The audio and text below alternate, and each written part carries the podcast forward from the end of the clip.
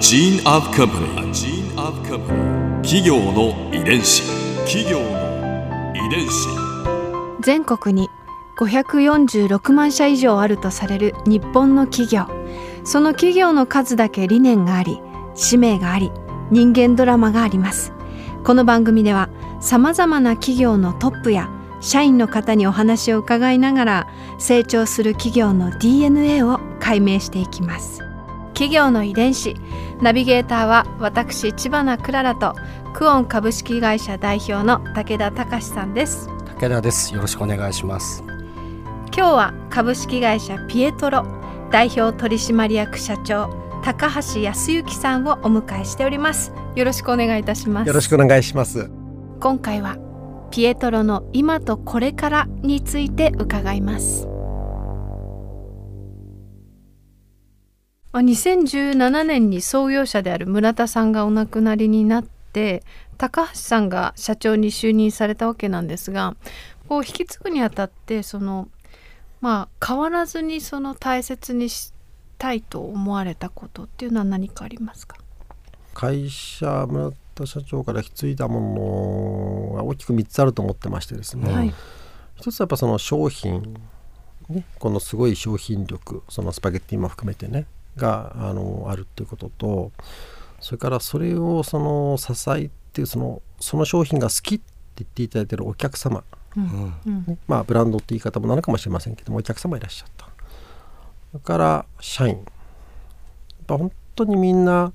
真面目だしピエトロのことが好きな社員を残していただいたんですよね。だこれはやっぱしっかりと継承せんといかんなっ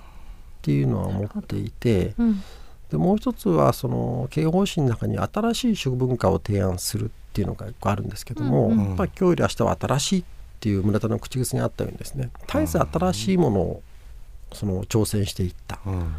でそれがピエトロの DNA にあるんで、うんうん、ということをすると今後変わらないでいることっていうのはピエトロのその経営方針にそぐわないわけですね。だ絶えず新しいことやり続けることがピエトロらしさなので、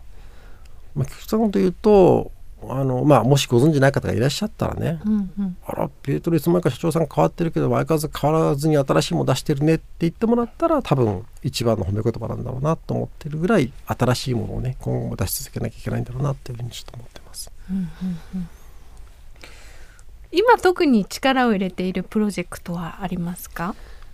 はい。あの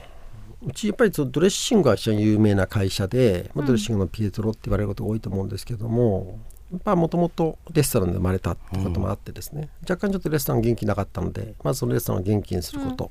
それからドレッシングの一本はした方じゃちょっとバランス悪いんでもっと安定感を持たせるためにそのパスタ事業パスタソースとかパスタの麺とかね、うん、事業の2本目の足、うん、から3本目としてスープの事業、うん、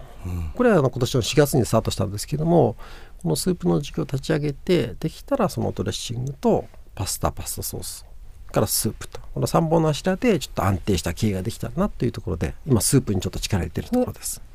この新しくできたスープライン、はい、これがピエトロ・ア・デイ、はい、という名前で、はい、これスープの種類すごいですね。はい。あの頑張りましたというかみんなで頑張ってもらいまして。何種類ぐらいあるんですか、まあ、223あるんじゃないか。季節限定のものもありますんでですね。うん、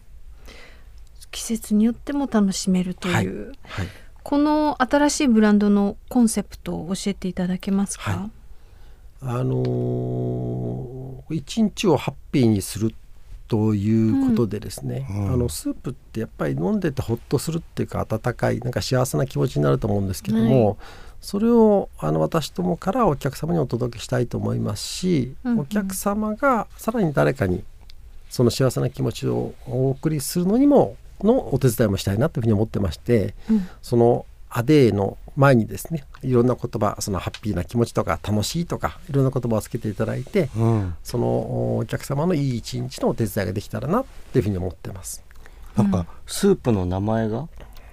おもてなしのスープとか？あらそんな、おしゃれな名前が、はい、心とろけるスープとか、はい、かわいい。それぞれに名前があるんですね、はい、らそれなんかプレゼントする時にね、うん旅に出たくなるスープとかあるんですけど、うん本当だ、あのーやっぱその味で連想できるもので作ってですねちょっとその遊び心も含めて。この新しいスープのラインなんですけれど、えー直販店があるということではい、これがどちらに？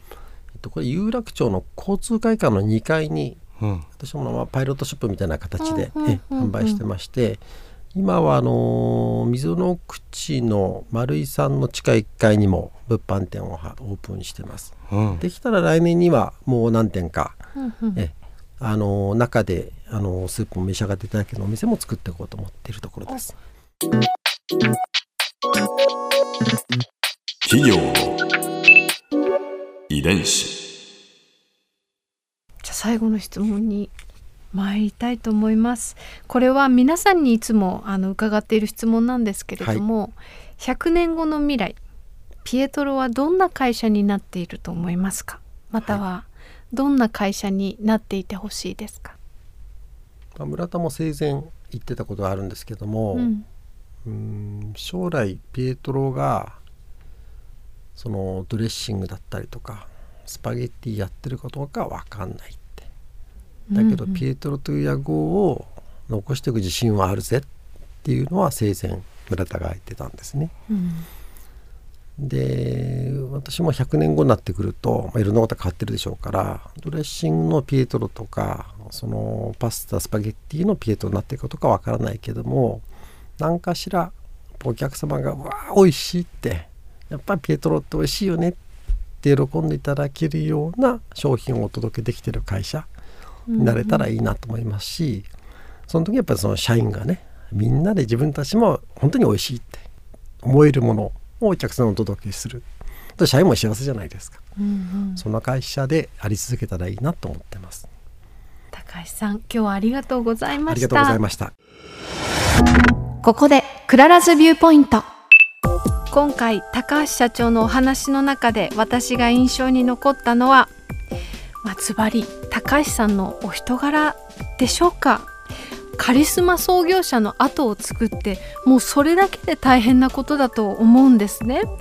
きっとあの目に見えないそのプレッシャーだったりこう大変なこともいろいろおありだったんだと思うんですけれどもでも高橋さんって私は村田じゃないと。村田のようにはできないからと周りにこうご自身で公言してこう周りをこう巻き込んでいく。その優しく巻き込んでいくんですよね。あのあの穏やかな口調で。で穏やかな笑顔と。なんかそういうふうに高橋さんに言われたらきっと周りの社員さんもあなんかこの社長のために頑張りたいなって思われるでしょうしきっと今村田さんもね遠くで見守ってらっしゃると思うけれどきっとお喜びなのではないかなと思いました。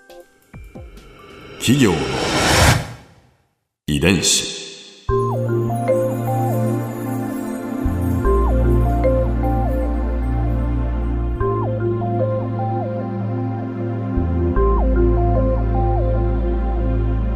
この番組はポッドキャストのほかスマートフォンタブレット向けアプリ JFN パークでも聞くことができます。お使いのアプリストアからダウンロードして企業の遺伝子のページにアクセスしてみてください。それでは来週もまたお会いしましょう。企業の遺伝子ナビゲーターは私千葉なクララとクオン株式会社代表の武田隆でした。